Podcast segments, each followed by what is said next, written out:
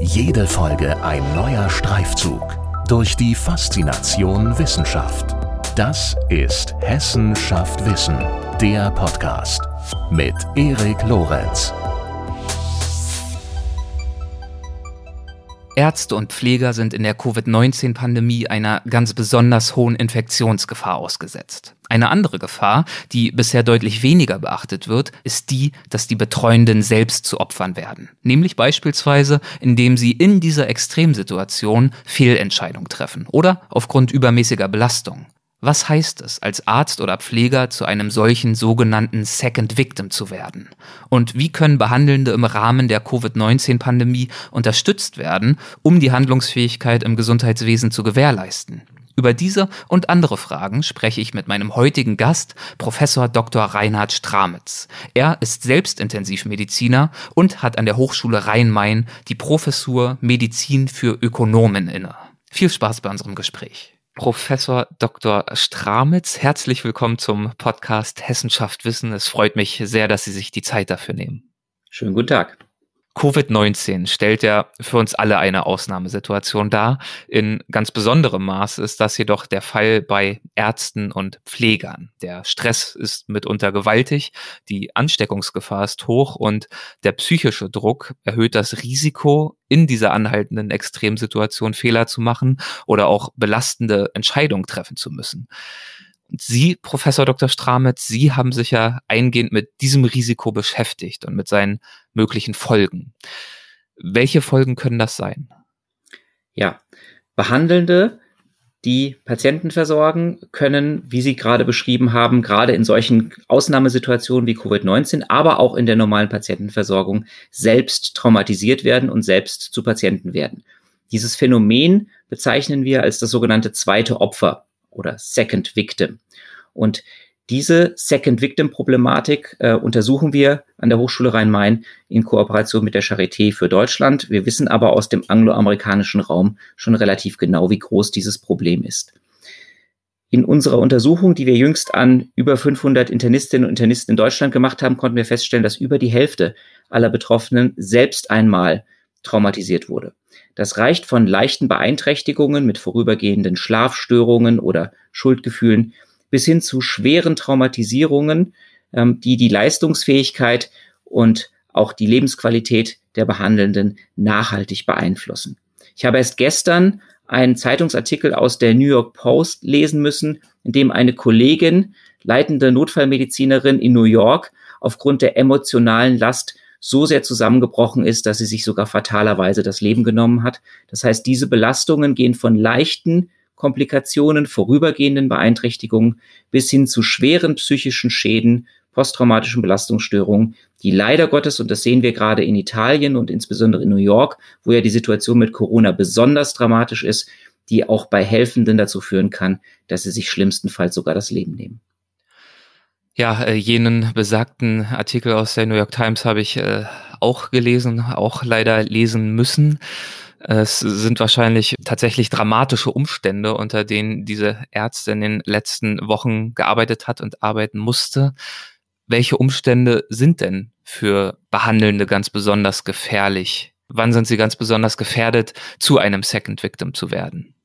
Grundsätzlich wirft die Covid-19-Pandemie jetzt ein Schlaglicht auf dieses Problem, aber dieses Problem existierte natürlich auch schon vor Corona. Ärztinnen und Ärzte, aber auch Pflegekräfte stehen ja jeden Tag unter einem besonders hohen Druck. Auch unter einem besonderen hohen Anspruch, sich selbst gegenüber den Patientinnen und Patienten gerecht zu werden. Eine besonders kritische Situation ist es, wenn es zu ungewollten Fehlern in der Patientenversorgung kommt und diese ungewollten Fehler Patientinnen und Patienten schädigen. Wir also tatsächlich äh, in guter Absicht handeln, aber das Ergebnis entsprechend ein vermeidbarer Zwischenfall, ein vermeidbarer Fehler ist.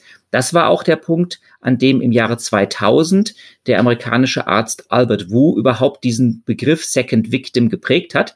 Das war lange Zeit nämlich nur eine behandelnde Person, die einen Fehler in der Patientenversorgung gemacht hat und dadurch selbst schwer belastet wurde.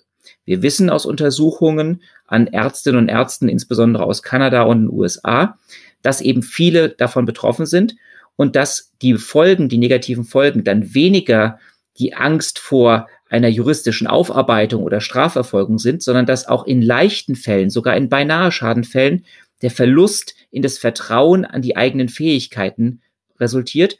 Und das wiederum führt dann in so eine Abwärtsspirale, einen solchen Teufelskreis, dass wenn ich einen Fehler gemacht habe, dadurch beeinträchtigt bin, in meine Fähigkeiten, mein Vertrauen verliere, dass dann nicht nur die Patientin oder der Patient, der primär geschädigt wurde, darunter leidet und die behandelnde Person, sondern schlimmsten Fall eben auch noch weitere Patientinnen und Patienten, die ich zukünftig behandle, weil ich eben abgelenkt bin, ohne Selbstvertrauen in die Behandlung gehe und damit eben nicht nur der einzelne Patient und der einzelne Arzt oder die einzelne Pflegekraft geschädigt wird, sondern auch weitere Patientinnen und Patienten geschädigt werden können, das also im Prinzip eine Abwärtsspirale nach sich zieht.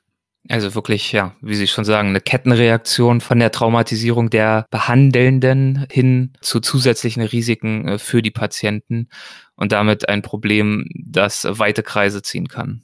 Genau. Und Ansatz jetzt meines Forschungsgebietes ist zum einen, dieses Thema aus der Tabuzone zu holen. Jetzt während Covid-19 ist es ja auch salonfähig, darüber zu sprechen, wie stressig und wie belastend das ist. Wie gesagt, kein Phänomen, was nur in dieser Pandemie herrscht, sondern generell auch zu beobachten ist.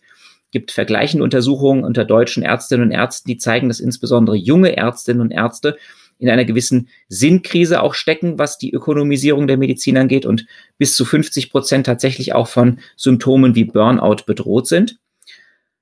Aber gerade in der Corona-Pandemie ist eben dieses Schlaglicht so darauf geworfen. Und gerade jetzt ist es natürlich wichtig, weil wir wissen aus anderen belastenden Ereignissen, wie dem 11. September beispielsweise, der ja auch zu einem Massenanfall von Verletzten in New York geführt hat, oder anderen Großschadensereignissen, dass bis zu 50 Prozent der Helfenden vor Ort, seien es Ärztinnen und Ärzte, Pflegekräfte oder auch Rettungsdienstmitarbeiter beispielsweise, durch ein solches Ereignis selber belastet bis hin zu traumatisiert werden. Wir wissen also beispielsweise auch vom ICE-Unglück in Eschede, dass viele Helferinnen und Helfer nachher Selbsthilfe benötigt haben, weil sie diese emotional belastenden Situationen, in denen sie ja nichts falsch gemacht haben, die aber trotzdem so belastend waren, dass sie selber Hilfe gebraucht haben. Und hier verknüpft sich jetzt dieses Forschungsfeld Second Victim mit meinen Forschungsfeldern im Bereich des klinischen Risikomanagements. Denn diese Risiken in der Patientenversorgung und in der Mitarbeitersicherheit präventiv zu erkennen und mit geeigneten Maßnahmen zu belegen, damit die Auswirkungen einer Second Victim Traumatisierung gering sind damit aber auch bestenfalls sogar die Second Victim Traumatisierung verhindert werden kann, das ist eben die klassische Domäne des klinischen Risikomanagements, was ja eines meiner zentralen Forschungsgebiete an der Hochschule Rhein-Main darstellt. Darauf äh, würde ich äh, gern auch gleich eingehen, wie sich äh, dieses Second Victim Phänomen vermeiden lässt oder dann äh, zumindest im Nachhinein äh, behandeln lässt. Zunächst noch eine Frage. Sie haben den 11. September angesprochen und das ist ja ein Beispiel dafür, dass es Krisen und Ausnahmesituationen in Krankenhäusern und ja für Notfallmediziner, wie sie es ja auch selbst sind, äh, leider immer wieder gibt. Deswegen ist es jetzt sicherlich auch so wichtig, äh, die Chance zu nutzen, dieses Phänomen ins Tageslicht zu rücken. Gibt es dennoch aktuell bei Covid-19 Besonderheiten in Bezug darauf, wie das Second Victim Phänomen zum Tragen kommt?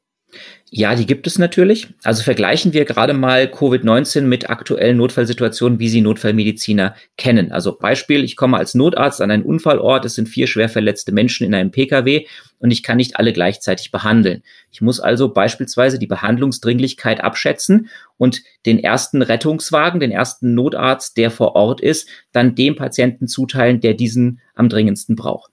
Bei Corona ist das jetzt anders. Wir haben ja jetzt die Frage und in Italien und in New York ist es leider auch die Realität geworden, dass wir mehrere Patienten haben und nicht genug Personal, insbesondere auch nicht genug Beatmungsgeräte, um alle zu beatmen. Ich muss also eine Entscheidung treffen im Sinne einer Triage, welche Patienten bevorzugt behandelt werden das ist in Deutschland auch konsentiert. Diejenigen, die die größten Behandlungserfolgschancen haben, haben dann das Recht auf ein solches Beatmungsgerät.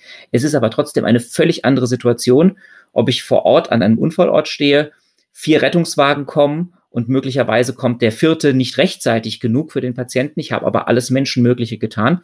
Oder ob ich im Prinzip wirklich sagen muss, auf einer Intensivstation, in einer Klinik, in der maximal Situation einer klinischen Versorgung kann ich Patientinnen und Patienten nicht mehr helfen.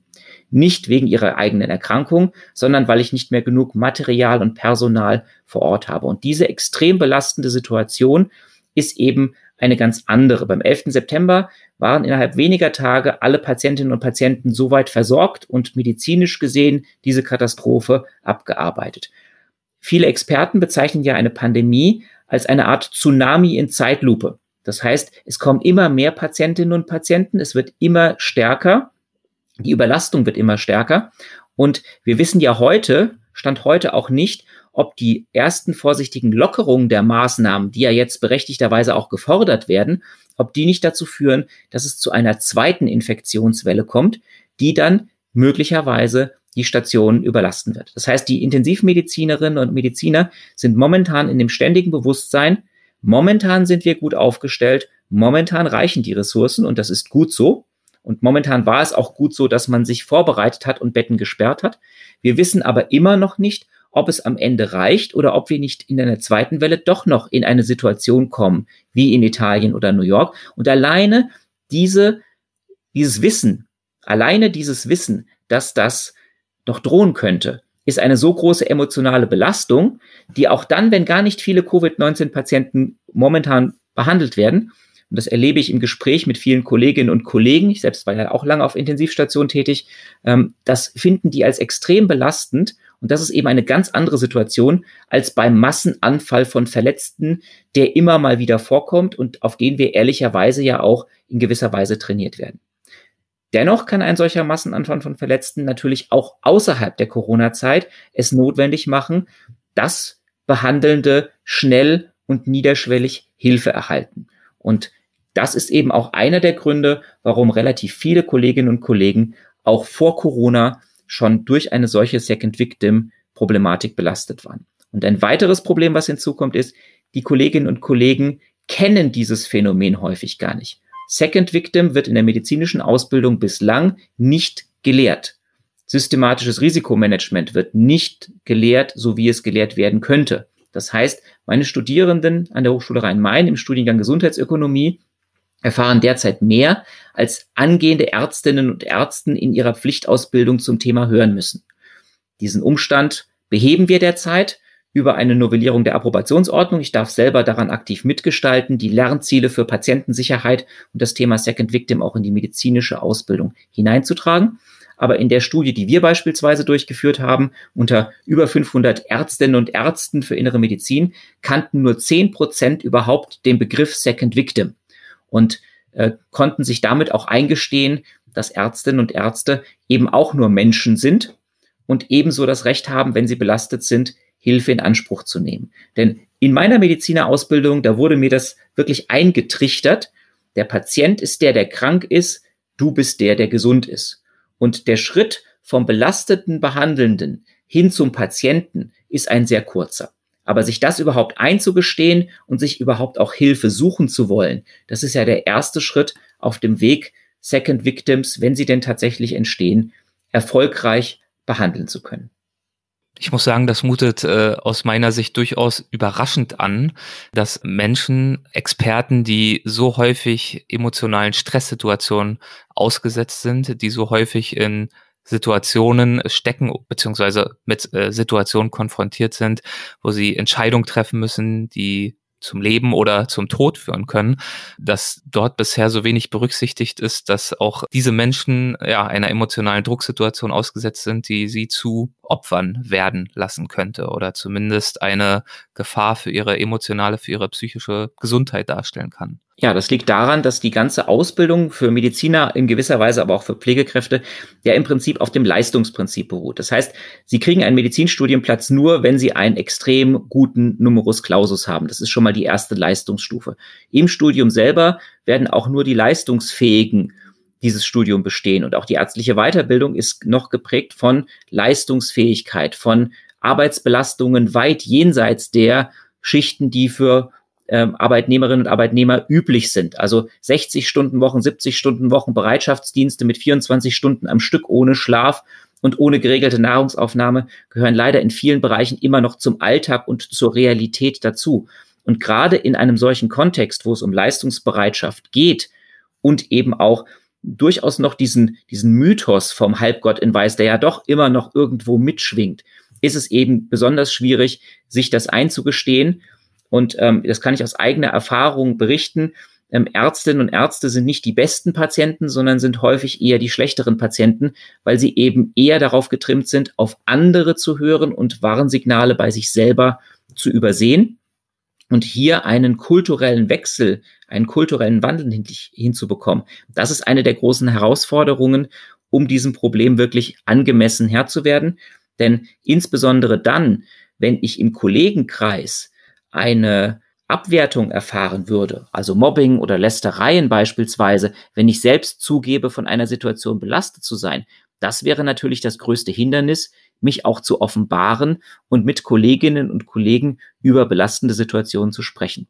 Ich weiß aber aus eigener Erfahrung, ich habe mit vielen Kolleginnen und Kollegen aus Anästhesie, Intensivmedizin, Notfallmedizin gesprochen in meinem Leben und viele nutzen wirklich das kollegiale Gespräch, um solche Ereignisse aufzuarbeiten und zu verarbeiten. Und auch hier wiederum die Brücke zwischen Wissenschaft und angewandter äh, Forschung das Risikomanagement und die entsprechende Fehlerforschung kennt ganz klare und einfache Instrumente, die helfen können, solche belastenden, emotional belastenden Situationen besser zu verarbeiten und eben die Anwendung dieses theoretischen Wissens hin in der Patientenversorgung an den Behandelnden, das ist eben der ganz entscheidende Erfolgsfaktor, damit diese in der Theorie schon lange bekannten Konzepte auch endlich in die Patientenbehandlung und in die Ausbildung der Behandelnden mit einfließen können. Was sind das äh, beispielhaft für theoretische Konzepte, die da relevant sind? Also basierend auf dem, was Sie gerade gesagt haben, gehe ich davon aus, dass es sehr stark um eine gesunde Fehler- und Sicherheitskultur geht und um eine Atmosphäre von Vertrauen im Kollegium. Auf jeden Fall. Also das Vertrauen im Kollegium ist essentiell. Ansonsten würde ich mich ja meinen Kolleginnen und Kollegen gar nicht anvertrauen. Es gibt aber auch wirklich technische Hilfsmittel, beispielsweise strukturierte Nachbesprechungen belastender Situationen, sogenannte Team Debriefings. Das kommt aus dem Crew Resource Management, was wir aus der Luftfahrt auch kennen. Ähm, die Luftfahrt ist dort im Bereich der Humanfaktorenforschung auch sehr führend und wir wissen, dass es Teams helfen kann, eben ganz bewusst über belastende Situationen, ganz egal ob ein Fehler gemacht wurde oder nicht, zu sprechen, um mit einem positiven Lernerlebnis gestärkt aus dieser Situation herauszugehen. Es ist nämlich das eine, ob irgendetwas schiefgelaufen ist oder belastend war, und das andere, ob ich daraus eine positive Lernbotschaft ziehe und sage, das nächste Mal machen wir Dinge besser, weil wir anhand dieses Fehlers oder dieses Vorkommnisses auch gelernt haben. Und genauso auch über positive Verläufe strukturiert mich mit meinen Kolleginnen und Kollegen auszutauschen um im Prinzip einen wesentlichen Resilienzfaktor zu stärken, nämlich den der Handhabbarkeit, dass ich zwar sehe, das sind schwierige Zeiten oder das war eine schwierige Situation, aber ich kann mit dieser Situation umgehen, ich kann diese Situation handhaben und das setzt eben Abwehrkräfte frei, psychische Abwehrkräfte frei, die einen auch emotional belastende Situationen gut durchstehen lassen. Sie haben den Begriff der äh, Resilienz gerade verwendet. Das ist ja ein Begriff, der nicht nur im Zusammenhang mit der Aufarbeitung traumatisierender Erfahrungen oder einer Traumatisierung äh, relevant ist, sondern durchaus ja auch in der Vorbeugung schon. Äh, welche Bedeutung hat Resilienz und wie lässt sie sich denn stärken über die Teamgespräche hinaus?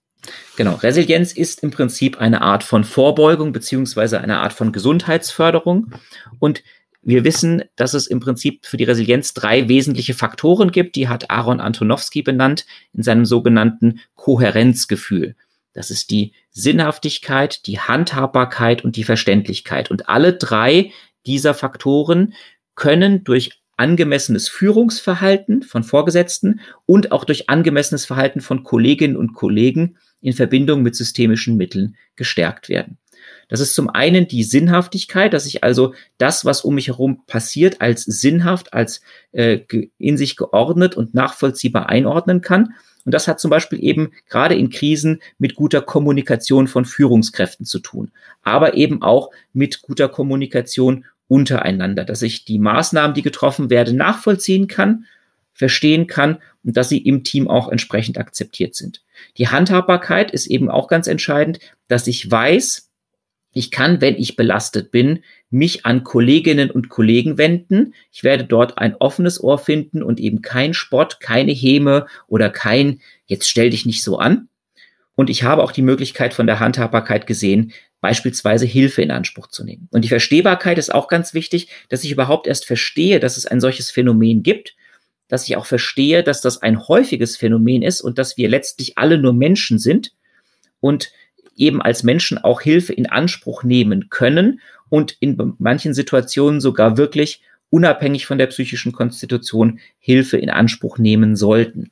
Dass ich auch verstehe, wie das miteinander zusammenhängt und beispielsweise, wie ich auch selber für mich dafür sorgen kann, im Sinne der Selbstfürsorge, dass ich möglichst widerstandsfähig und resilient bleibe. Und all das sind sowohl Faktoren, die auf das persönliche, die persönliche Selbstfürsorge abzielen, als auch den Teamgedanken, die kulturellen Faktoren im Team, als auch das Führungsverhalten und die entsprechenden Werkzeuge. Wenn es also beispielsweise doch zu einer solchen belastenden Situation kommt, dann wissen wir durch die Befragung von Second Victims, dass diese ganz explizit wollen, dass der Sachverhalt aufgeklärt wird. Also ist es nicht so, dass wenn mir was Schlimmes passiert, dass Second Victims sagen, ich möchte, dass das unter den Teppich gekehrt wird. Nein, ganz im Gegenteil. Eine systematische Aufarbeitung des Falles eben mit den Mitteln des klassischen Risikomanagements, mit Schadenfallanalysen wie dem London-Protokoll, mit einer Ishikawa-Analyse, beispielsweise aus einem Berichts- und Lernsystem, kann ich die systemischen Komponenten eines Fehlers erkennen, kann diese abstellen und kann damit einem Fehler auch etwas Positives im Sinne einer positiven Lernbotschaft abgewinnen. Und gerade diese positive Lernbotschaft hilft selbst schwer traumatisierten Menschen, ein Hoffnung und Mut zu schöpfen. Und viele der Second Victims, die gut versorgt wurden, überstehen das nicht nur irgendwie, sondern gehen gestärkt aus einer Situation heraus und können sich dann als Patientensicherheitsbotschafter noch viel besser, noch viel authentischer dafür einsetzen, dass sich vor Ort auch Rahmenbedingungen ändern und verbessern, damit künftig weniger Fehler passieren. Und insofern ist auch diese Covid-19-Pandemie momentan eine wunderbare Möglichkeit, das Krisenmanagement von Krankenhäusern auf die Probe zu stellen. Und an vielen Stellen hat das bereits zu Verbesserungen geführt in Abläufen, in der Kommunikation. Und meine große Hoffnung ist, dass das, was jetzt während der Covid-19-Pandemie im Gesundheitswesen besser läuft, weil es gibt eben auch Sachen, die besser laufen, Entscheidungswege sind kürzer, Kommunikationsstrukturen verbessern sich, dass das nach dem Abebben dieser Pandemiewelle nicht wieder in gewohnte Muster zurückführt, sondern dass man diese Krise tatsächlich eben auch als Chance nutzt, konkrete Verbesserungen im Gesundheitswesen anzubringen. Und eine der großen Chancen ist, das Thema Patientensicherheit inklusive Second Victim eben auf die Agenda zu bringen. Und wie Sie es formuliert haben, aus der Tabuzone zu holen. Absolut. Und dabei helfen Sie mit Ihren Forschungen und mit Ihrer Kommunikation zu diesem Thema.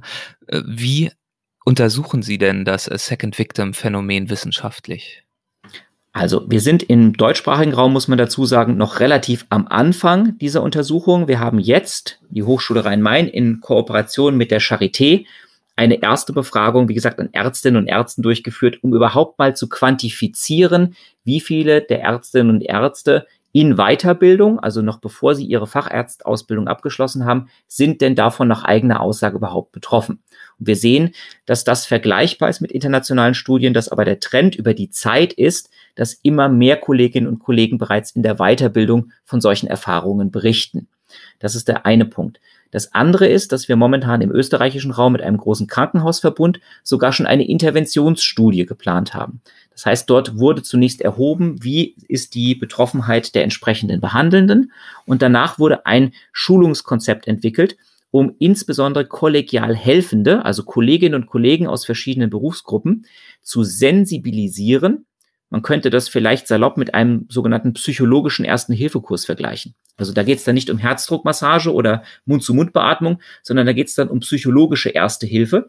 Und diese kollegial Helfenden, jetzt schon eingesetzt, werden über zwei Jahre geschult. Und wir schauen dann, wie sich die Anzahl der Second Victims entwickelt hat und insbesondere auch, wie schwer die Verläufe sind und wie gut sich dadurch die entsprechenden Second Victims behandelt fühlen.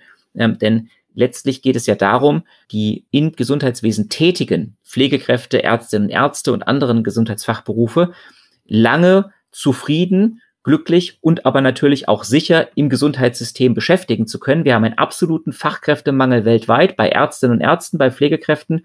Und auch aus dieser Sicht, also auch aus der ökonomischen Sicht, ich komme ja aus einem ökonomischen Fachbereich, ist es unbedingt geboten, in diese Programme zu investieren, denn es gibt auch erste gesundheitsökonomische Analysen und das untersuchen wir jetzt gerade in einem durch das Bundesgesundheitsministerium geförderten Forschungsprojekt, wie die ökonomischen Auswirkungen sind. Natürlich kostet es eine solche Supportstruktur vorzuhalten. Die Ausbildung kostet und auch entsprechende Beratungs- und Betreuungsangebote kosten Geld. Wenn Sie aber überlegen, dass wir rund eine Viertelmillion Euro in jeden Absolventen eines Medizinstudiengangs investieren, auch an Steuergeldern, bis jemand im Medizinstudium zum fertigen Arzt oder Ärztin wird.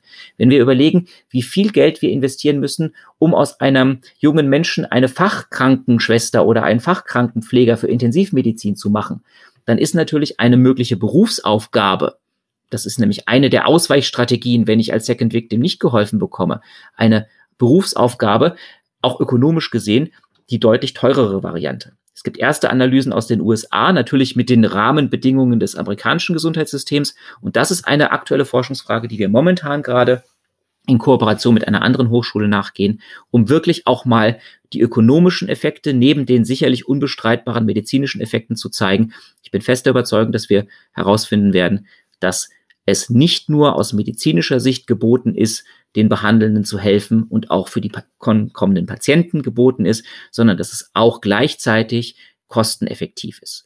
Es würde sich nämlich auch in die Reihe vieler Untersuchungen der OECD einreihen, die sagt, Investition in Patientensicherheit ist nicht nur medizinisch notwendig und ethisch völlig äh, unbestritten, sondern es ist auch ökonomisch sinnvoll. Wir müssen nämlich momentan davon ausgehen, basierend auf den bisherigen Forschungsergebnissen, dass 15 Prozent der Gesamtkosten des deutschen Gesundheitswesens nur für Fehlermanagement und für Rettungsaktionen verwendet werden müssen. Und wenn wir uns überlegen, wie viel das ist im Bereich der stationären Patientenversorgung, dann könnten wir tatsächlich auch bei sichererer Versorgung gleichzeitig Milliarden Euro einsparen. Und dass das natürlich alternativlos ist im besten Sinne des Wortes, das ist natürlich klar. Also wir untersuchen zum einen die Prävalenz des Phänomens, künftig hoffentlich auch europaweit, weil es gerade jüngst auch ein europäisch gefördertes Forschungsprojekt gibt, um Forscher im Bereich der Second Victim Forschung besser zu vernetzen. Wir untersuchen das auf deutscher Ebene in verschiedenen Kontexten. Wir untersuchen und sind beteiligt an Interventionsstudien, die tatsächlich auch helfen wollen, äh, konkrete Konzepte zu erproben, ob sie im deutschen oder im deutschsprachigen Gesundheitswesen auch so funktionieren wie in Amerika. Und wir untersuchen die ökonomischen Aspekte, ähm, die eine solche Implementierung eines solchen Programms mit sich bringt. Vision des Ganzen ist ganz klar, dass wir in mittelfristiger Zeit für alle Behandelnden im Bundesgebiet nicht nur nach Bundesländern geordnet oder mit lokalen, sehr engagierten Initiativen vor Ort das Recht und die Möglichkeit schaffen, niederschwellig Hilfe in Anspruch zu nehmen, um langfristig gesund und erfolgreich im Gesundheitswesen tätig zu bleiben. Es geht Ihnen in Ihrer Forschung also um die Sicherheit der Behandelnden, aber natürlich auch der Patienten. Und Sie haben ja gerade erklärt, offensichtlich besteht zwischen beidem auch ein sehr enger Zusammenhang. Sie selbst sind Mitglied im Vorstand des Aktionsbündnis Patientensicherheit und Sie haben als solches unlängst Tipps herausgegeben zum Corona-Krisenmanagement. Welche Forderungen äh, stellen Sie an ein praxistaugliches Krisenmanagement, das zum Beispiel ja, Krankenhäuser fit macht für die äh, Covid-19-Pandemie? Hm. Genau, also das Aktionsbündnis Patientensicherheit ist ja in Deutschland der nationale Player, in dem alle großen Institutionen, angefangen vom Bundesgesundheitsministerium, aller Selbstverwaltungsgremien, aber auch eben vieler Krankenhäuser, Arztpraxen, Kolleginnen und Kollegen aus den verschiedensten Berufsgruppen gemeinsam arbeiten, um an der Patientensicherheit Verbesserungen hervorzutun. Und insofern sind die Corona-Krisenmanagement-Tipps, die wir initiiert haben, gar keine Forderung an ein Krisenmanagement, sondern wirklich als Tipps gedacht vor mhm. Ort, Krisenmanagement, das ja implementiert ist, zu optimieren. Entstanden ist das aus einem Gespräch mit Medizintechnikern, die mir von ihrer täglichen Arbeit auch berichtet haben und die gesagt haben, wo überall momentan Probleme liegen. Neue Beatmungsgeräte werden angeschafft, aber die kann keiner bedienen, weil es ein anderes Modell ist, als das, das im Krankenhaus beispielsweise vorkommt. Eines von vielen Alltagsproblemen, die jetzt entstanden sind, weil ja in Windeseile die Kapazität an Intensiv- und Beatmungsplätzen unglaublich gesteigert worden ist, um eben diesen Puffer zu schaffen. Und aus diesem Gespräch heraus, und das ist die typische Haltung auch des Aktionsbündnisses Patientensicherheit, haben wir die Überlegung gehabt, wie können wir jetzt in diesem Moment den vor Ort tätigen Menschen, die gerade dabei sind, ihre Systeme zu optimieren, ihre Stationen hochzufahren und zu gucken, dass wir alles Menschenmögliche tun, damit uns diese Welle nicht so hart trifft wie andere Länder. Wie können wir diese unterstützen? Und insofern sind das tatsächlich Tipps von in der Medizintechnik aktiven Menschen, die sehr gute Systeme entwickelt haben, wie man im Detail an einigen Stellen sein schon vorhandenes Krisenmanagementsystem und seine vorhandenen hohen Engagements noch optimieren kann. Denn es sind manchmal gerade in Krisen die wirklich kleinen, die Detailfragen, die darüber entscheiden, ob ein solches System langfristig leistungsfähig bleibt oder nicht. Und das waren eben, also das muss man sich so vorstellen, das ist eine Handlungsempfehlung gewesen, die wir innerhalb von drei Tagen erstellt haben. Ähnlich wie die Handlungsempfehlung, die wir zur Unterstützung und zur Behandlung von Second Victims erstellt haben, die ist über Ostern erstellt worden zwischen Gründonnerstag und Ostermontag. Ähm, und das zeigt, dass Forschung eben nicht nur montags bis freitags stattfindet, sondern wenn es Not am Mann ist und wenn wirklich die Hilfe gebraucht wird, eben Forschung auch am Wochenende stattfindet. Und auch das ist ein positiver Effekt. Die Forschungskooperation, und zwar über Landesgrenzen hinweg, ist durch Corona nicht nur im Bereich von Second Victims, sondern auch in der virologischen und infektiologischen Forschung deutlich vorangeschritten. Und das ist für mich ein sehr positives Signal, dass man eben sieht, dass Forschung insbesondere dann, wenn sie dafür da ist, Menschenleben zu retten und Menschen zu helfen, auch weit jenseits von Landesgrenzen oder Bundesgrenzen hinaus denkt und handelt. In Ihrem Empfehlungskatalog, da nennen Sie zum Beispiel das äh, Beispiel der Einrichtung zusätzlicher Beatmungskapazitäten. Worauf kommt es da an, zum Beispiel auch mit Blick auf Medizintechnik und Beschaffung? Ja, nun ist es ja momentan so, dass eben wir einen Mangel erleben. Ja, nicht nur einen Mangel an Klopapier im Einzelhandel, sondern insbesondere auch einen Mangel von Beatmungsgeräten, von Desinfektionsmitteln, von persönlicher Schutzausrüstung.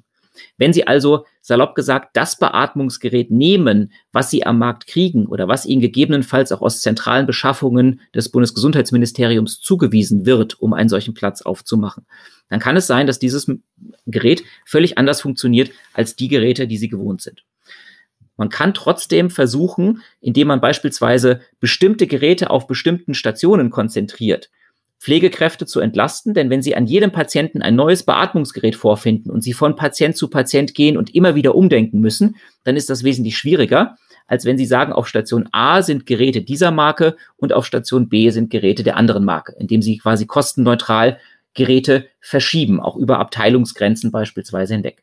Wenn Sie Mitarbeiter aus dem OP zum Beispiel abziehen, weil ja momentan die planbaren Eingriffe heruntergefahren wurden, um eben Intensivkapazitäten zu schaffen, dann ist es wichtig, dass die Geräte, Beatmungsgeräte im OP, anders funktionieren als auf Intensivstationen.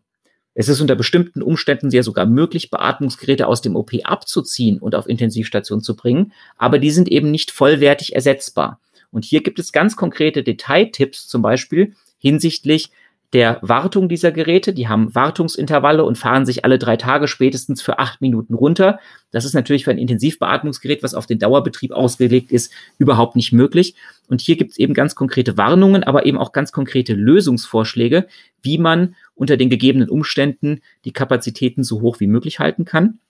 Und ein weiteres Plädoyer, und das ist tatsächlich eine Forderung des Aktionsbündnisses Patientensicherheit, und die kann man nur unterstreichen, ist, dass man gerade in Krisenzeiten Patientensicherheit mitdenkt und nicht vernachlässigt. Genau jetzt gehören die Risikomanagerinnen und Manager, die wir ja auch ausbilden und die auch teilweise aus dem Studiengang, den ich betreue, jetzt in der Klinik tätig sind und vor Ort gerade die Krise mitmanagen, dass diese in Krisenstäbe einbezogen werden dass Patientensicherheit mitgedacht wird und dass insbesondere sowas wie Geräteunterweisungen und Schulungen in Medizinprodukte, damit ich diese sicher bedienen kann, jetzt nicht aufgrund der Krise hinten runterfallen, sondern genau jetzt ist es ja ein Argument, wenn ich das noch nicht entsprechend ordentlich in letzter Konsequenz umgesetzt habe, es jetzt umzusetzen. Und insofern ist das tatsächlich auch eben die Forderung.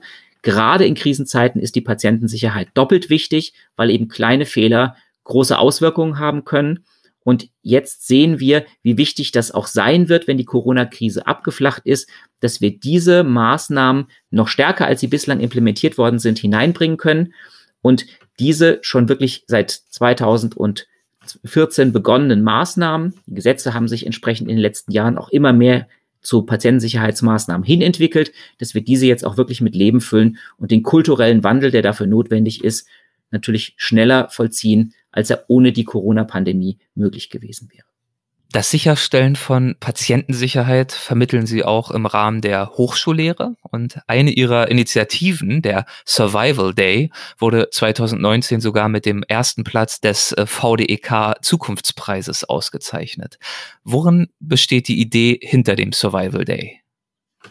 Die Idee hinter dem Survival Day besteht im Prinzip auch in der Schaffung einer Sicherheitskultur. Denn unsere Studierenden Studierende der Gesundheitsökonomie, die ihren Bachelorstudiengang machen in Gesundheitsökonomie, müssen im Rahmen ihres Studiums zwei Monate in der Krankenpflege am Bett tätig sein, um eben die Prozesse, über die sie nachher entscheiden, auch live in echt und in Farbe mitzuerleben. Inklusive der Frühschicht, die morgens um sechs beginnt und inklusive der Grundpflege von Patientinnen und Patienten, damit sie nachher wissen, worüber sie entscheiden und damit sie ein Gefühl dafür bekommen, wie wichtig eben auch ethische Grundsätze in der Patientenversorgung sind.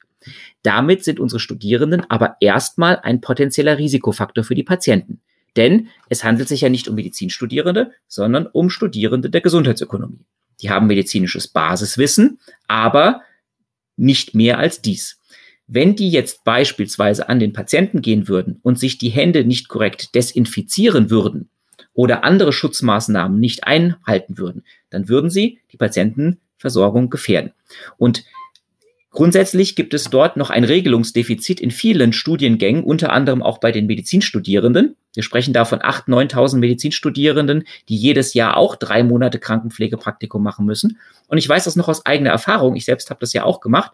Mir hat da niemand erzählt damals auf Station, weil alle so beschäftigt waren und alle irgendwie den Laden am Laufen halten mussten. Wie ziehe ich so einen Kittel korrekt an, wenn ich zu einem MRSA-Patienten gehe? Wie desinfiziere ich mir die Hände? Wie schütze ich mich selbst vor spitzen, scharfen Gegenständen? Oder was muss ich machen, wenn da plötzlich ein Patient auf dem Boden im Patientenzimmer liegt? Wie sind hier die Strukturen und Abläufe bei einem medizinischen Notfall? All das übernehmen wir seitens der Hochschule. Wir übernehmen also für unsere Studierenden Verantwortung im mehrfachen Sinne und wir bilden sie im Rahmen dieses Survival Days in einer Art Zirkeltraining aus, das sich dass wir gewährleisten können, dass jeder Studierende, der ein solches Krankenpflegepraktikum absolviert, sich die Hände korrekt desinfizieren kann. Wir testen das mit einer UV-Lampe, dass wirklich die Desinfektion ordnungsgemäß durchgeführt wird. Jeder Studierende muss sich vor unseren Augen Schutzkittel und Mundschutz anlegen. Ist ja momentan aktueller denn je. Denn auch da kann man viel falsch machen, damit eben Studierende nicht zu Keimüberträgern von multiresistenten Keimen werden oder selbst sich in Gefahr bringen. Wir lehren sie, wie sie spitze, scharfe Gegenstände entsorgen können, damit sie sich nicht selber daran stechen. Gleichzeitig sorgen wir auch für einen ausreichenden Impfschutz, weil wir alle Studierende einer arbeitsmedizinischen Vorsorgeuntersuchung unterziehen lassen. Und die lernen bei uns die, nochmal die Grundlagen der Herz-Lungen-Wiederbelebung. Die meisten haben zwar einen Erste-Hilfe-Kurs gemacht für den Führerschein, bin selbst Erste-Hilfe-Ausbilder, Notfallmediziner und ich weiß, wie schnell man dieses Wissen auch wieder vergisst. Das heißt, wir machen die nochmal fit bevor sie in das Krankenpflegepraktikum gehen, damit sie bei einem medizinischen Notfall helfen können. Was wir danach auch gemacht haben, ist, das machen wir seit Studienbeginn, seit 2014, seitdem die ersten Studierenden ins Krankenpflegepraktikum gehen. Wir evaluieren auch nachher, was haben die Studierenden im Pflegepraktikum gemacht, was haben sie dort gelernt, also worauf wurden sie vorbereitet und worauf wurden sie eben nicht vorbereitet. Und wir sehen, dass beispielsweise über 70 Prozent der Studierenden nicht darauf vorbereitet werden, wie sie spitze, scharfe Gegenstände entsorgen. Dass etwa die Hälfte nicht gezeigt bekommt, wie man sich die Hände desinfiziert oder einen Schutzkittel anlegt. Würden wir das also nicht machen, wäre die Patientenversorgung ein ganzes Stück unsicherer. Und so können wir einerseits gewährleisten, dass unsere Studierenden kein zusätzliches Risiko für die Patientenversorgung darstellen. Und zum anderen hat das natürlich auch noch eine andere Botschaft. Diese Studierenden von uns, die sind zukünftige Entscheiderinnen und Entscheider im Gesundheitswesen. Die entscheiden über Mittel für Schulungsmaßnahmen, Patientensicherheitsinitiativen. Die ersten unserer Absolvierenden sind mittlerweile auf Ebene äh, der Assistenz kaufmännischer Direktoren von Universitätskliniken angelangt. Also genau an der Stelle, wo auch aus ökonomischer Sicht über solche Maßnahmen entschieden wird. Und die haben am eigenen Leib dann erfahren, wie wichtig es ist, eine solche Schulung zu machen. Und wir gehen da auch im Sinne einer Vorbildfunktion natürlich mit Vorbild voran und sagen, wir müssen das gewährleisten, unabhängig von irgendwelchen juristischen Zuständigkeiten, dass unsere Studierenden sicher sind. Und genauso haben die dann die Möglichkeit und auch hoffentlich das Verantwortungsgefühl für ihre ihr Personal, das sie dann verantworten müssen, genau diese gleichen Sicherheitsstandards einzufordern. Also auch hier die Vision ist ganz klar und es gibt auch erste Anzeichen und erstes Interesse auch durch diesen Preis von entsprechenden Entscheidungsträgern. Meine Vision ist, kein Praktikant im Gesundheitswesen, und zwar ganz egal, ob Medizinstudierender, Studierende der Gesundheitsökonomie, Schülerinnen und Schüler, die ja auch dort ein Praktikum machen können, keiner dieser Praktikanten geht an den Patienten, bevor im Rahmen eines Sicherheitschecks nicht wirklich gewährleistet wird. Die Person weiß, wie sie sich die Hände desinfizieren kann. Sie weiß, wie sie einen Mundschutz und einen Kittel anlegt. Sie weiß, wie sie in einem medizinischen Notfall Hilfe sicher holen kann, damit eben den Menschen schnell geholfen werden kann. Wir lassen sogar noch eine Brandschutzübung machen. Das heißt, die dürfen auch Feuer löschen. Und wir hatten tatsächlich schon eine Studierende, die bei einem in der Psychiatrie von einem Patienten gelegten Brand einen Feuerlöscher benutzen musste, um Schlimmeres zu verhindern. Und wir wissen aus unserer Untersuchung, etwa sieben Prozent aller unserer Studierenden, die in ein Krankenhaus gehen oder in ein Pflegeheim gehen, müssen bei einem medizinischen Notfall tatsächlich Hilfe leisten. Wir können also auch nachweisen, und das ist meines Wissens nach auch die erste Untersuchung, die an Studierenden überhaupt systematisch in dieser Art in Deutschland durchgeführt wurde. Mir ist keine weitere bekannt, dass dieses Zirkeltraining, dass dieses Sicherheitstraining tatsächlich auch notwendig ist, weil solche Notfälle passieren. Und da schließt sich vielleicht so ein bisschen der Kreis zum Thema Second Victim. In dem Moment, wo ein Studierender besser im Notfall helfen kann, ist das Risiko, dass dieser Studierende selbst zum Second Victim wird, auch wiederum minimiert, weil er oder sie dann nachher auch sagen kann, ich habe alles in meiner Macht Stehende getan, um zum Beispiel in einem Notfall einem Patienten zu helfen. Das eine ist also mit dem anderen untrennbar verbunden, aber insbesondere die Vorbildfunktion der Hochschule. Und mir ist kein anderer Studiengang bekannt, der das in dieser Konsequenz einfordert und im wahrsten Sinne des Wortes einfordert. Es gibt keine Möglichkeit, ein Praktikum zu absolvieren seitens der Hochschule, wenn diese Ausbildung nicht absolviert worden ist. Das ist im Prinzip wie der Sehtest vom Führerschein und auch ehrlicherweise nicht viel aufwendiger als die Untersuchung, die man vom Führerschein machen muss. Aber sie müssen entsprechend meiner Meinung nach zum absoluten Sicherheitsstandard im Gesundheitswesen werden. Genauso wie wenn ich an ein Flugzeug gehen will, ich vorher nach gefährlichen Gegenständen untersucht werde oder eine Bordkarte vorzuzeigen habe. Genauso muss dieser Sicherheitscheck, dieser Survival Day wirklich im Gesundheitswesen Pflicht werden. Da haben wir in Wiesbaden den Grundstein für gelegt und haben auch evaluiert, dass es machbar, dass es sinnvoll und dass es hilfreich ist. Und jetzt geht es darum, eben auch dieses Projekt auszurollen und immer mehr Unterstützerinnen und Unterstützer zu finden, bis es irgendwann hoffentlich Standard im Gesundheitswesen wird. Würden Sie noch ein paar äh, Worte über den Studiengang der Gesundheitsökonomie an sich verlieren? Mit welchen zentralen Fragestellungen und Themen beschäftigt sich dieser Studiengang? Hm. Sehr gerne. Unser Studiengang Gesundheitsökonomie ist im Jahre 2013 ins Leben gerufen worden und er beschäftigt sich mit ganz zentralen Fragen der Gesundheitsversorgung. Das deutsche Gesundheitswesen ist ein extrem gut ausgestattetes und es ist auch ein System, in dem extrem viel Geld bewegt wird. Man kann sagen, größenordnungstechnisch wird pro Tag im deutschen Gesundheitssystem eine Milliarde Euro bewegt. Und natürlich muss man sagen, das ist viel Geld. Aber die zentrale und spannende Frage in der Gesundheitsökonomie ist natürlich, wie schaffen wir es, durch Instrumente, durch Steuerung, durch Regulatorien, aber auch durch Projektmanagement und entsprechende Führungskompetenz, dieses Geld, was im Gesundheitswesen ist, bestmöglich einzusetzen, sodass mit diesem vorhandenen Geld, das ja endlich ist, wie alle Ressourcen auf dieser Welt, der größtmögliche Nutzen für eine größtmögliche Anzahl von Patientinnen und Patienten geschaffen werden kann. Denn wenn ich jetzt eine besonders teure Therapie finanziere, dann steht mir dieses Geld, was ich dafür einsetze, natürlich für andere Therapieoptionen nicht zur Verfügung. Und hier einen entsprechenden Ausgleich zu finden, dass alle Patientinnen und Patienten eine medizinisch hinreichende und idealerweise darüber hinausgehend auch optimierte Behandlung erhalten. Das ist zentrale Aufgabe ähm, dieses Studiengangs. Und das hat natürlich an ganz, ganz vielen Stellen damit zu tun, Gesundheitseinrichtungen sowohl, und das ist mir ganz wichtig, sowohl im ökonomischen als auch im medizinischen Sinne optimiert dastehen zu lassen. Und es zeigt sich an ganz, ganz vielen Beispielen, dass in vielen Fällen tatsächlich sogar die bestmögliche medizinische Behandlung gleichzeitig die kostengünstigste ist. Weil beispielsweise chronische Erkrankungen, die ja einen Großteil unserer Ressourcen im Gesundheitswesen ausmachen, Diabetes, Mellitus, Bluthochdruck und ähnliches, insbesondere dann wenig Kosten verursachen, wenn sie durch Prävention und durch optimiertes Management so gut behandelbar und so kontrollierbar sind, dass sie eben nicht ausufern, dass es nicht zu unkontrollierten Ausbrüchen von Erkrankungen kommt.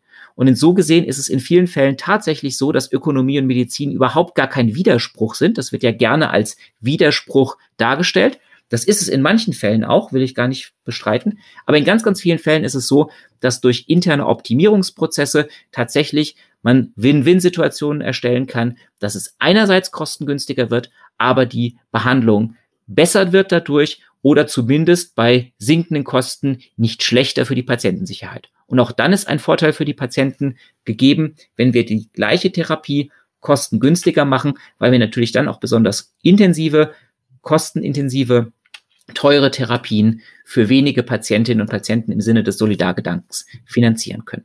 Und das sind eben an ganz, ganz vielen Stellen zentrale Aufgaben. Hier geht es darum, im Studiengang müssen unsere Studierenden medizinische Grundlagen lernen. Sie müssen auch die medizinische Fachsprache erlernen. Das ist unabdingbar.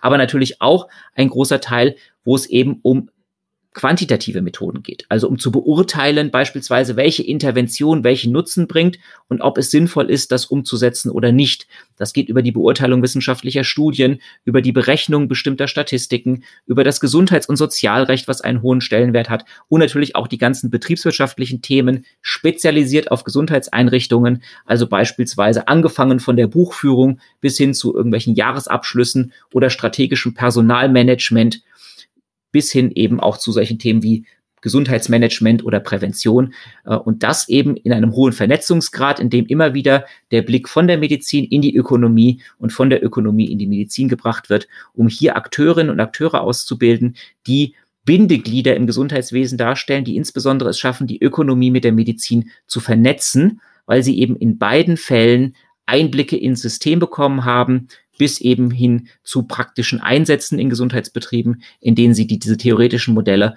auch mal live echt und in Farbe erleben. Und vor allem der praxisnahe und der praxisrelevante Ausbildungsanteil ist bei uns ein Schwerpunkt, dass diese Menschen tatsächlich wirklich nachher befähigt werden, in Krankenhäusern, in medizinischen Versorgungszentren, in der Wirtschaftsprüfung, in Verbänden, ihren Mann oder ihre Frau zu stehen und tatsächlich hier aktiv an der Verbesserung des Gesundheitswesens mitzuarbeiten.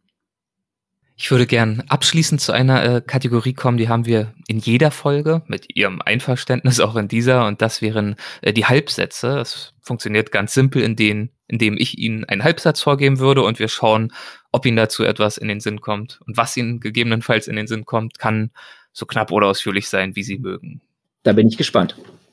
Ein eigenes Interesse am Thema Gesundheitsökonomie begründete sich durch die Tatsache, dass ich früher oder später selbst Nutznießer dieses Systems sein werden. Das heißt, die Studierenden von heute sind die Kunden von morgen und früher oder später ist Gesundheit für uns alle ein hochrelevantes Thema, wenn nicht sogar das Wichtigste in unserem Leben.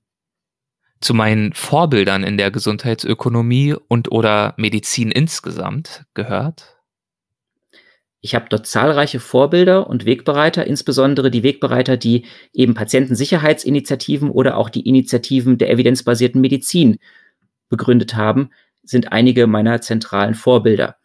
Da wären zum Beispiel zu nennen der Präsident der Berliner Ärztekammer, Herr Dr. Günter Jonitz, der beide Initiativen maßgeblich mitbereitet hat und der auch unsere Hochschule schon mal mit einem Gastvortrag beehrt hat. Ich finde auch sehr beeindruckend, wie sich zum Beispiel Herr Dr. Eckert von Hirschhausen für die evidenzbasierte Medizin einsetzt, was vielleicht noch nicht allen so bekannt ist, ähm, die eher den humoristischen Anteil seiner Darbietung sehen. Aber auch hier ist ein ganz klarer Protagonist für evidenzbasierte Medizin und für Patientensicherheit, was ich äh, sehr honorig finde. Vielleicht in gewisser Weise auch ein persönliches Vorbild ist mein eigener Großvater, der ebenfalls als Arzt tätig war und noch unter ganz anderen Bedingungen dafür sorgen musste, Patientinnen und Patienten gut zu versorgen. Das wären so drei Vorbilder, die ich gerade im medizinischen Bereich habe. Natürlich noch viele weitere Pioniere und Vorbilder, die uns zeigen, dass es auch wichtig ist, sich für Medizin einzusetzen. Als Herr Semmelweis damals vom Händewaschen sprach, wurde von seinen Kollegen ausgelacht und niedergemacht, hatte persönliche Repressalien durchzustehen. Aber wir wissen heute, dass seine Errungenschaft, nämlich die der Händehygiene, eine der er größten Errungenschaften der Medizin überhaupt ist. Und insofern gebührt Ihnen an dieser Stelle natürlich auch mein Dank und meine Anerkennung. Wann hat er gewirkt? Er hat im 19. Jahrhundert gewirkt und mhm. hat dort entsprechend ähm, am Allgemeinen Krankenhaus der Stadt Wien die Wöchnerinnensterblichkeit von 12 auf 1 Prozent gesenkt. Also wir sprechen hier von 450 Menschenleben pro Jahr. Wöchnerinnen, junge Mütter, die gerade ihr Kind zur Welt gebracht haben. Und er hat sie dadurch gerettet, indem er allen Ärzten, Ärztinnen gab es ja damals noch nicht, allen Ärzten verordnet hat, nach der Sektion in der Pathologie am Seziertisch sich die Hände zu waschen, bevor Wöchnerinnen untersucht werden. Heute hoffentlich eine Selbstverständlichkeit, aber damals eben noch nicht. Und er ist von vielen Kollegen eben angefeindet worden, wie es denn sein kann, dass man das macht. Man sollte sich die Hände doch erst nach der Untersuchung waschen, denn bei der Untersuchung werden sie ja schließlich wieder dreckig. Heute völlig unverständlich. Damals hat er extreme Hürden auf sich nehmen müssen und extreme Anfeindungen. Und so ist es bei vielen anderen Dingen auch gewesen in der Medizin, dass sie erstmal mit Skepsis betrachtet worden sind. Ähm, aber es lohnt sich durchaus dafür einzustehen, denn am Ende hat man gezeigt, dass das eine der wesentlichen Errungenschaften war, ebenso wie beispielsweise das Thema Impfen eine große Errungenschaft war. Was ich momentan zum Beispiel vermisse, ist die Diskussion um die Notwendigkeit von Impfungen. Ich weiß nicht, wie es Ihnen geht oder den Hörerinnen und Hörern, aber wenn morgen ein Impfstoff gegen Covid-19 herauskäme und wir diese Erkrankung noch nicht durchgemacht hätten, also ich weiß nicht, wie es Ihnen geht, ich würde mich impfen lassen und zwar so schnell wie es geht. Und auch das zeigt eben, dass durch Impfungen todbringende Krankheiten wie die Pocken ausgerottet werden konnten, obwohl lange Zeit bezweifelt wurde, ob das eine sinnvolle Maßnahme ist. Und ich hoffe, dass eben im Zuge einer Entwicklung eines Impfstoffs gegen SARS-CoV-2 auch Probleme wie Maserninfektionen und Masernimpfungen nochmal in einem anderen Licht gesehen werden. Und zwar nicht als Verbot des Staates, sondern als medizinische Notwendigkeit und die Chance, eine Viruserkrankung wirklich vom Erdboden zu eliminieren, wenn wir die entsprechenden Impfquoten erzeugen. Sie haben die äh, Skepsis angesprochen, die es manchmal gibt, wenn äh, medizinisches, in Anführungszeichen, Neuland betreten wird, wenn neue Denkrichtungen ausprobiert werden. Ist Ihnen das in Ansätzen selbst mal widerfahren? wenn ich jetzt über Patientensicherheit und Risikomanagement rede, dann höre ich von einigen ärztlichen, aber auch pflegerischen Kollegen, das haben wir doch schon immer so gemacht. Oder auch, naja, wo gehobelt wird, da fallen Späne. Das ist vielleicht eine sehr überspitzte Aussage, aber ich habe sie wortwörtlich von einer Person gehört, mit der ich gesprochen habe. Wenn wir aber, und ich bin ein sehr großer Freund der evidenzbasierten Medizin, wirklich die Fakten objektiv und eben auch wissenschaftlich auf den Tisch holen und sehen, wie groß zum einen das Problem ist, aber eben auch, wie groß die Möglichkeit ist der Lösung, und deswegen bin ich sehr gern auch einer Hochschule für angewandte Wissenschaften, weil hier wirklich auch die Lösungsentwicklung und die Ergebnisorientierung mit im Vordergrund stehen. Dann sehen wir, dass man diese Diskussion sachbezogen führen kann. Und wir erleben das ja immer wieder. Ähm, ich habe neulich erst ein Bonmot zugeschickt bekommen, dass es Leute gibt, die jahrzehntelang Grundlagenforschung betrieben haben und weltweite Experten in ihrem Gebiet sind. Aber wenn es der Karl-Heinz auf Facebook liest, dann ist er in 30 Minuten schlauer als jeder Virologe oder jeder andere Gesundheitsexperte. Und gerade äh, und da möchte ich Mio Gray zitieren, der sich sehr für ähm, die Value-Based Healthcare einsetzt. Im 19. Jahrhundert war das saubere Wasser noch eine Hauptquelle die für Gesundheitsversorgung wichtig war. Und es ist leider Gottes in vielen Teilen der Erde ja nach wie vor so, dass Zugang zu sauberem Wasser keine Selbstverständlichkeit ist. Bei uns in Deutschland ist das zum Glück mittlerweile Selbstverständlichkeit. Aber die wesentliche Ressource für die Gesundheitsversorgung des 21. Jahrhunderts ist nicht das saubere Wasser, sondern das saubere Wissen. Also Wissen frei von Fake News oder von Intentionen, die dazu gedacht sind, eigene Interessen über die Gesundheitsinteressen anderer zu stellen. Und insofern ist eben eine meiner Schwerpunkttätigkeiten in allem, was ich mache, das Ganze auf Fakten und nicht auf Meinungen zu basieren und wo immer es möglich ist, eben auch durch Zahlen, Daten, Fakten, durch belegbares, durch sauber gewonnenes und erworbenes Wissen zu belegen. Und das ist in Zeiten, in denen Menschen ganz bewusst keinen Mundschutz tragen, wieder der Empfehlung aller medizinischen Beraterinnen und Berater zum Beispiel im entscheidungstheoretischen Raum, oder es immer noch Leute gibt, die bezweifeln, dass es überhaupt einen Coronavirus gibt, ähm, ist wichtiger denn je. um dem eben wirklich mit sauberem Wissen entgegenzutreten, um beispielsweise damit auch Patientinnen und Patienten oder Bürgerinnen und Bürger mündig zu machen, für ihre eigenen Gesundheitsbelange einzutreten. Und das kann ich nur, wenn dieses saubere Wissen zur Verfügung gestellt wird. Und da habt insbesondere die Wissenschaft, aber ich glaube auch insbesondere die angewandte Wissenschaft an Hochschulen für angewandte Wissenschaften eine ganz, ganz wichtige, auch gesellschaftliche Aufgabe, die wir im Studiengang Gesundheitsökonomie gerne angenommen haben bei uns und die wir tagtäglich auch entsprechend durch solche Forschungsarbeiten versuchen zu unterstützen. Der nächste Halbsatz. Als beruflichen Erfolg definiere ich für mich, wenn ich merke, dass die Impulse, die ich gebe, in der Praxis auch umgesetzt werden. Einfaches Beispiel, ich habe in einem Kurs ähm, wo es darum ging, Ärzte in Qualitätsmanagement auszubilden, ein Konzept vorgestellt, was ich an der Uniklinik Frankfurt seinerzeit implementiert habe, was einen sehr hohen Nutzen gehabt hat. Zweieinhalb Jahre später klingelte das Telefon und der Kollege berichtete mir, es hat zwar lange gedauert und es gab einige Widerstände, aber jetzt haben wir das auch bei uns umgesetzt und wir sehen diese Erfolge. Das ist für mich einer der schönsten Erlebnisse gewesen zu sehen, dass diese Samen, die man streut, auch Früchte tragen und dass das tatsächlich zu einer Verbesserung der Patientenversorgung führt. Meinen Studierenden gebe ich häufig den Rat. Meinen Studierenden gebe ich häufig den Rat, selbstkritisch zu sein, kritisch zu sein mit den Informationen, die sie bekommen und immer zu bedenken, dass sie nur deswegen ihren Studienplatz haben und ihren Beruf haben, weil es Menschen gibt, die ihre Hilfe brauchen in Gesundheitsdingen, die krank sind. Wir erziehen unsere Studierenden nicht zu Sozialromantikern, aber es muss bestimmte Regeln geben, die nicht verhandelbar und nicht diskutierbar sind, denn letztlich geht es darum, in der beruflichen Tätigkeit Menschen zu helfen, gesund zu bleiben oder wieder gesund zu werden. Wenn ich eine Finanzierung für ein Jahr erhalten würde, mit der absoluten Freiheit, an irgendwas zu arbeiten, was auch immer, was ich spannend oder wichtig finde, dann würde ich damit ein Patientensicherheitsprojekt, was wir jetzt schon begonnen haben, noch beschleunigen und würde dafür sorgen, dass durch weitere Forschung Patientensicherheit noch stärker in die Regelversorgung kommt. Und Ideen, im Übrigen, falls das irgendjemand hören sollte, hätte ich genug dafür, das auch umzusetzen. Sehr gut. Äh, letzte Frage oder letzter Halbsatz. Für die Zukunft sehe ich die spannendsten Forschungs- und oder Tätigkeitsfelder in der Gesundheitsökonomie in in der Implementierungsforschung.